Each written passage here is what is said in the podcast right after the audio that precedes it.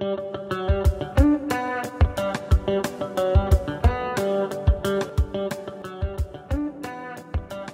geht es um die häufigsten Denkfehler zum Thema Arbeitsrecht.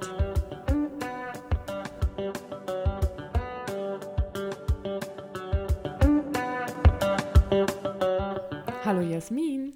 Hallo Jen. Hallo Leute, da sind wir wieder mit einer neuen Folge. Diesmal mit dem Thema Arbeitsrecht versus Reality. Du Jen, ich habe hier, du weißt schon, die neue Kollegin, die wir letztens eingestellt haben. Die ist irgendwie ganz okay, aber ich bin mir noch nicht ganz sicher. Verlänger doch mal schnell die Probezeit. Das ist nicht möglich. Sie hatte bereits eine sechsmonatige Probezeit. Und was nun? Da überlegen wir uns mal was. Ja, so sieht es ganz häufig aus. Wir wollten unsere unglaublichen schauspielerischen ähm, Fähigkeiten einmal zur, zur Schau stellen. ich fand's toll. Ja. Und wir sprechen, hatten wir schon gesagt, über so Daily Fails, die uns immer wieder unterkommen, Fragen, die immer wieder passieren.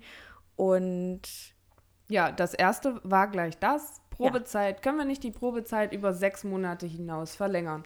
Klar gibt es in anderen Branchen andere Probezeiten. Bei uns sind diese sechs Monate meist vertraglich vereinbart.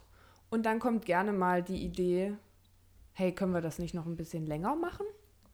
Ja, und das geht wirklich nicht. Also da gibt es auch keine Grauzone oder Ausnahmen. Die Probezeit, die kann nicht verlängert werden. Die darf nicht länger als sechs Monate sein.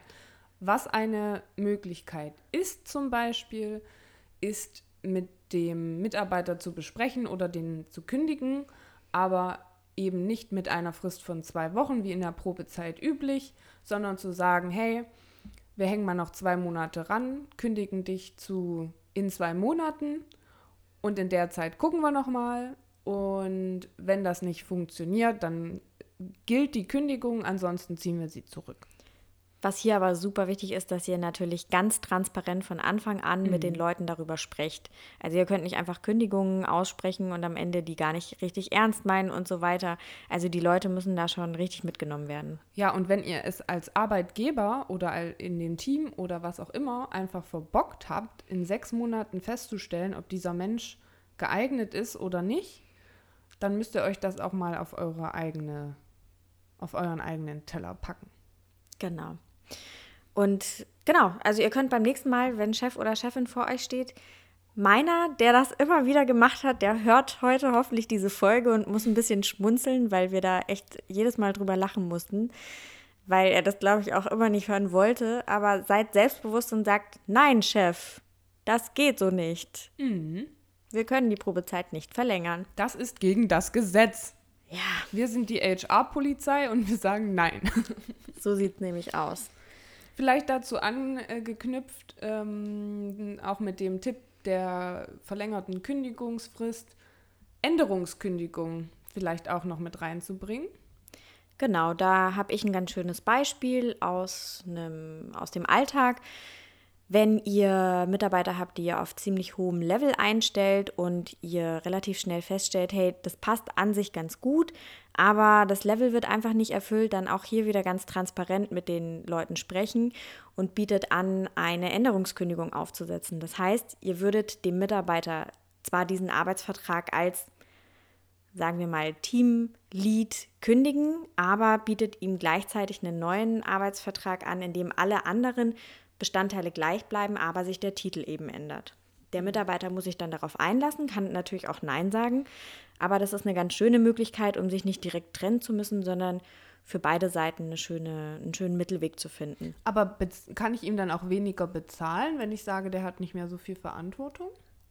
Ja, das geht natürlich damit einher. Ja, also, also ich kann dann die Vertragsinhalte einfach komplett nochmal neu gestalten. Ja, beziehungsweise du musst eben nicht alles neu gestalten, wie Urlaub und mhm. ne, Krankheit und so weiter und so fort. Und die äh, Unterschriften bleiben auch gleich. Die Betriebszugehörigkeit bis zu dem Zeitpunkt kann auch angerechnet Wird werden. angerechnet, ja. Genau, aber eben Titel und Gehalt können sich dann ändern. Aber machen auch nicht alle Mitarbeiter und Mitarbeiterinnen mit. Klar, ist natürlich fürs Standing im Unternehmen, wenn man das Gefühl hat, degradiert zu werden, auch nochmal ein interessantes Thema dann, ne? Ja, aber vielleicht merkt man auch selber, hey, ich bin in dieser Führungsposition nicht gut aufgehoben, ja. ich möchte wieder zurück zu meiner fachlichen Führung oder einfach mich meinem, meinen Aufgaben ansonsten widmen, dann ist es doch eine ganz coole Möglichkeit. Total gut, finde ich auch. Ähm, anderes Thema, spannend auch befristete Verträge, die gerne unendlich verlängert werden. Unendlich. Oh, komm, wir hauen noch mal ein paar Wo Monate, Wochen dran, noch mal ein Jahr, noch mal, noch mal. Ähm, ist immer spannend. Ist natürlich vor allen Dingen für Startups spannend, die es ja auch viel gibt. Da gibt es noch mal eine andere Regelung für wenn Startups relativ frisch sind, ähm, bis zu vier Jahre alt, dann haben die auch nochmal andere Rechte und können auch öfter verlängern, als das Unternehmen können, die älter sind. Wie sind denn da die Regelungen? Genau, der Normalfall sind maximal zwei Jahre und maximal dreimal mhm. eine Befristung.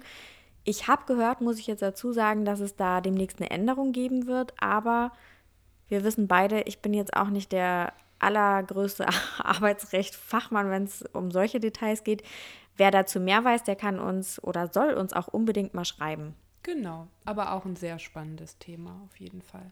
Dazu gibt es auch noch zu sagen, befristete Arbeitsverträge hat übrigens Vor- und Nachteile. Ne? Also mhm. ich hatte eigentlich mein Leben lang immer nur unbefristete Verträge und dann einen befristeten Vertrag und hatte erstmal total Bauchschmerzen damit, bis ich festgestellt habe, dass das ja für beide Seiten auch Vorteile hat. Also da kann man auf jeden Fall, kann man sich Gedanken drüber machen, gerade als Startup. Ja. Was macht am Anfang Sinn und wie kann ich es vor allem auch kommunizieren und vertreten? Ja, ich glaube, auch zu befristete Verträge können wir auch noch mal eine extra Folge machen. Das ist ja auch super spannend mit den Vor- und Nachteilen und wann macht es Sinn und so weiter und so fort. Wir haben Themen für die nächsten zehn Jahre, glaube ich. ich glaube auch. ähm, Vertragsinhalte ist, glaube ich, auch ein spannendes Thema. Ich weiß nicht, wie es bei dir ist, aber das passiert schon mal. Ähm, das, was im Vertrag steht, was beide Parteien unterschrieben haben, das gilt auch. Und wenn jemand unterschrieben hat und man sich geeinigt hat, dass der Mensch zum Beispiel nach der Probezeit oder nach einem Jahr mehr Geld bekommt und das steht da drin, wie viel, dann sollte und muss das auch passieren. Da geht leider kein Weg juristisch dran vorbei.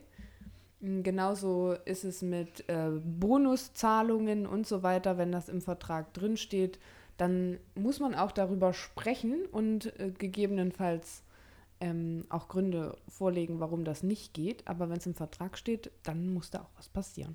Genau. Gerade das Thema Gehalt. Oft kriegt man die Leute ja nicht zu dem Budget, das man eigentlich hat zu dem Zeitpunkt. Und dann macht man das ganz gerne, dass man sagt, so nach der Probezeit bekommst du dann eben nochmal ein bisschen was on top. Manche legen auch einfach nur fest, dass nach der Probezeit nochmal darüber gesprochen wird. Damit ist man natürlich nochmal, hat man nochmal eine Nummer sicherer, sozusagen. Aber ansonsten, wenn ihr es festlegt, ist es fest. Ja. Und äh, es sind auch Klauseln, die man aufnehmen kann. Ich finde es immer ganz gut, wenn man noch nichts zusichern kann, wirklich nach sechs Monaten oder nach Probezeitende, je nachdem, kann man auch aufnehmen als äh, Vertragsklausel sozusagen, dass man einfach darüber sprechen wird, dass man darüber sprechen wird, über eine Gehaltserhöhung oder vielleicht auch eine Titelanpassung nach der Probezeit. Und dann haben die das Recht darauf, einfach wirklich auch darüber zu sprechen. Das kann ja manchmal auch schon helfen und eine Sicherheit dem Kandidaten einfach geben. Genau. Dann kommen wir zu einem Thema, von dem ich weiß, dass es eines deiner absoluten Lieblingsthemen ist, weil wir da auch schon so oft darüber gesprochen haben. Praktikanten. Praktikanten, ja, schön. Ähm, es gibt Pflichtpraktikanten, das sind die, um die sich gerade alle reißen. Das sind die Praktikanten, die innerhalb ihres Studiums ein Pflichtpraktikum meistens von bis zu sechs Monaten absolvieren müssen und denen man auch nicht den Mindestlohn zahlen muss, von derzeit 9,35 Euro. Ähm, da ist es auch spannend, dass es da ganz verschiedene Modelle gibt. Also Pflichtpraktikanten ist eben das, was du nicht mit Mindestlohn vergüten musst. Die müssen dann nur nachweisen, hey, hier meine Uni sagt, ich muss ein Praktikum machen und dann kann man die ohne Probleme ähm, auch für weniger einstellen. Dann gibt es die Fälle meistens vor oder nach dem Studium, so Orientierungspraktika. Da kannst du auch bis zu drei Monate diese Praktikanten einstellen und musst denen keinen Mindestlohn bezahlen. Ähm, wenn du es länger machst als drei Monate, dann musst du den tatsächlich Mindestlohn bezahlen. Da streitet sich auch noch der Gesetzgeber drüber, ob man den dann auch rückwirkend für die ersten drei Monate sofort Mindestlohn bezahlen muss oder dann erst nach dem, ab dem vierten Monat sozusagen. Da kann man sich vor Gericht drüber streiten. Mm, ist natürlich auch, hat immer gute und schlechte Seiten. Ne? Einerseits wollen die Leute ja auch Praktikums machen, auch manchmal in Unternehmen, die sich es vielleicht einfach nicht leisten können, Praktikanten für einen Mindestlohn weil das sind hochgerechnet ja 1600 Euro, einzustellen. Und andererseits bin ich natürlich sehr für Mindestlohn und gerechte äh, Bezahlung. Mhm. Ne? Also das sind immer auch so Pros, Kontras, die man da abwägen muss.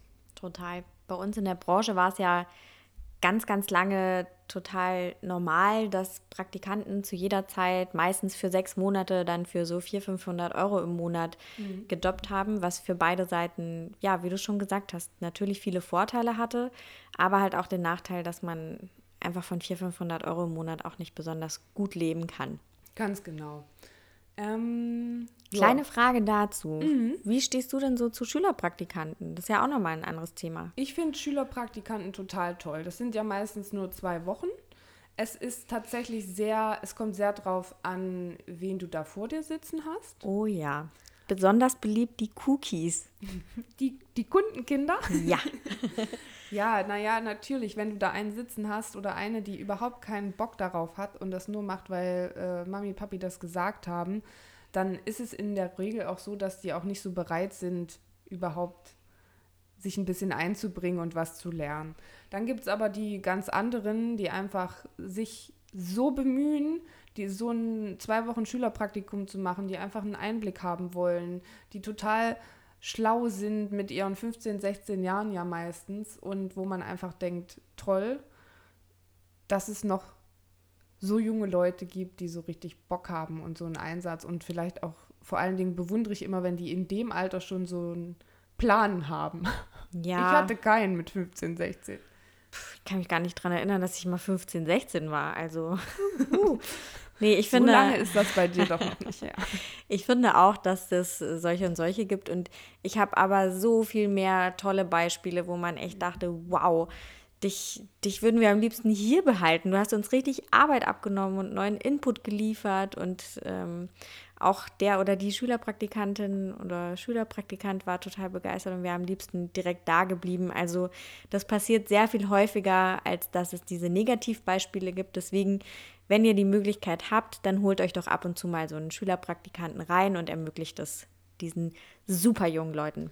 Ja, und weil es natürlich hauptsächlich äh, tatsächlich ja Investition ist. In den meisten Fällen können die ja wirklich nicht gleich mit anpacken, sondern man gibt denen einfach was. Guckt einfach, dass ihr es vielleicht auch auf äh, möglichst viele Leute, Abteilungen, was auch immer verteilt, dass jeder mal zwei Tage den hat oder so, damit die Leute sich nicht so fühlen, oh, hm, Belastung jetzt für zwei Wochen, dann, dann äh, ist dem Praktikanten natürlich auch gar nichts geholfen. Ja, und hey, wir sind ja ein HR-Podcast, ne? Seid schlau und packt die Leute doch ansonsten, wenn die fachlich jetzt natürlich noch nicht besonders weiterhelfen können, packt die doch mal in äh, zum HR für einen Tag und guckt euch mit denen mal das Employer Branding an, wenn ihr Azubis sucht. Das ist eure Zielgruppe. Wo mhm. suchen die? Wo gucken die? Was wollen die da lesen? Was für Benefits macht für die irgendwie Sinn? Das ist doch eine, wieder mal eine Win-Win-Situation für alle. Absolut. Jetzt sind wir ein bisschen abgedriftet.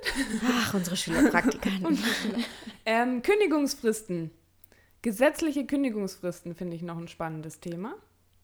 Richtig. Da gibt es ja auch, ähm, genau, also die übliche gesetzliche Kündigungsfrist ist, sind die vier Wochen zum 15. oder zum Ende eines Monats. Genau, in der Probezeit sind es diese zwei Wochen mit Stichtag.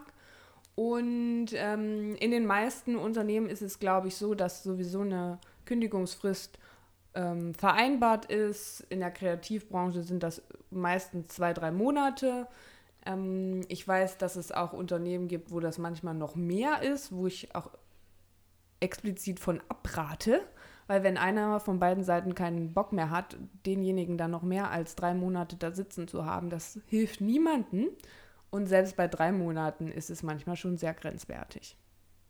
Ja, eigentlich hat es nicht besonders viele Vorteile, die Leute dann noch lang zu haben. Klar, man möchte sich absichern, gerade in hohen Positionen, wenn die Leute kündigen, dass sie dann nicht morgen weg sind. Aber du hast schon recht, mit welcher, mit welcher Motivation können die dann noch da sechs Monate sitzen? Ne? Ja, das macht überhaupt keinen Sinn. Hm. Und meistens ist es dann ja doch so, dass man sagt, okay, man hebt das äh, Ganze vorher auf wenn man merkt, dass da einfach auch nichts mehr kommt oder man denjenigen einfach auch nicht mehr vielleicht im Team haben will, weil er die Stimmung der anderen negativ beeinflusst. Ne? Genau. Ähm, ansonsten die gesetzliche hast du ja schon gesagt, es gibt da auch eine Staffelung, wenn ihr das in den Verträgen habt. Ähm, ab zwei Jahren Betriebszugehörigkeit zum Beispiel ist es ein Monat zum Monatsende. Das staffelt sich dann immer weiter hoch. Bei zehn Jahren sind es dann schon vier Monate zum Monatsende. Wichtig zu sagen, das gilt immer nur für Arbeitgeberseite, wenn ihr demjenigen kündigt. Ne? Der Arbeitnehmer hat immer seine vier Wochen. Das war mir auch lange, ehrlich gesagt, gar nicht so bewusst. Ja, im Zweifel immer für den Arbeitnehmer. Ne? Das ist einfach Arbeitnehmerschutz. Ich finde das auch völlig legitim. Das klang jetzt ein bisschen wie ein Tokotronic-Song-Titel. Im ja. Zweifel für den Arbeitnehmer. So sieht's aus. Ja. Dann haben wir noch ein schönes Thema zum Schluss. Wird heute eine mhm. knackige Folge. Und zwar das für die meisten wahrscheinlich schönste Thema Urlaubsanspruch. Denn auch da gibt es Urlaub. Was habe ich gesagt? Ja, ich wollte es nochmal betonen. So, genau. Urlaubsanspruch. Genau. Urlaubsanspruch. Mhm. Da, auch da gibt es ein paar Sachen zu beachten, richtig? Jo, ähm, man hat erst nach sechs Monaten Betriebszugehörigkeit den vollen Anspruch auf seinen Jahresurlaub erlangt. Ähm, vielleicht nochmal solltet ihr alle wissen, wenn ihr HR macht, bei fünf Tage Woche arbeiten muss derjenige 20 Tage Urlaub haben. Das ist so das Mindeste. Ich empfehle sehr, ein paar mehr Urlaubstage vielleicht da oben drauf zu hauen. Ein paar bis ein paar mehr. viele mehr. Ja, genau. Ja. Und das andere Wichtige dabei. Oh, jetzt kommt ein Top-Tipp für Arbeitnehmer und Arbeitnehmerinnen. Ein Top-Tipp. Der Top-Tipp. Top-Tipp.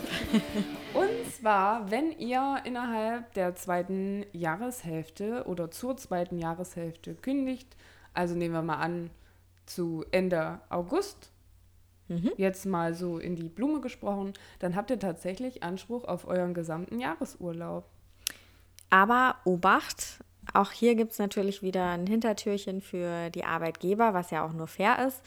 Ich kann als Arbeitgeber bei dem neuen Arbeitnehmer anfragen, dass er oder sie eine Urlaubsbescheinigung vom mhm. vorherigen Arbeitgeber mitbringt. Das heißt, ich kann schon checken, hey, hat er seinen kompletten Jahresurlaubsanspruch schon genommen?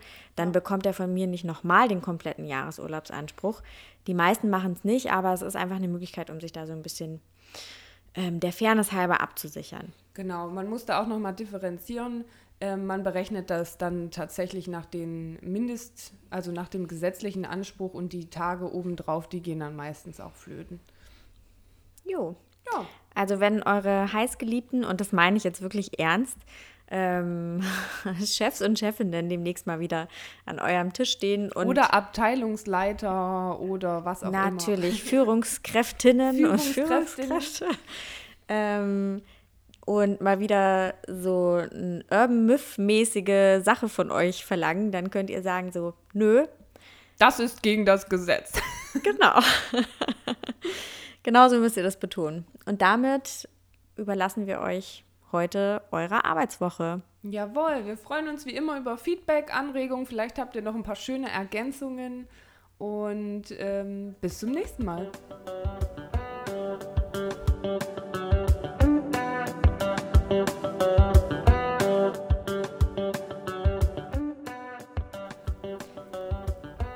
Also auf die Folge freue ich mich jetzt richtig, aber ich habe noch überhaupt keine Idee, wie wir das jetzt, ähm, wie wir da das Intro machen. Reality kicks in. ähm, Arbeitsrecht versus Reality. Nein, so können wir das nicht machen. So geht das aber nicht. Das ist gegen das Gesetz. Boah, geil, stimmt. Wir können so richtig HR-Polizei sein. HR-Polizei, das bin ich schon immer. Entschuldigen Sie, so geht das nicht. Das ist gegen das Gesetz. Ich würde auch richtig gerne so, so Knöllchen verteilen an Chefs. Abmahnungen? Ja, Abmahnung für blöde Fragen. Für Unwissenheit gibt es keine. Ja. Also okay, jetzt lass mal überlegen.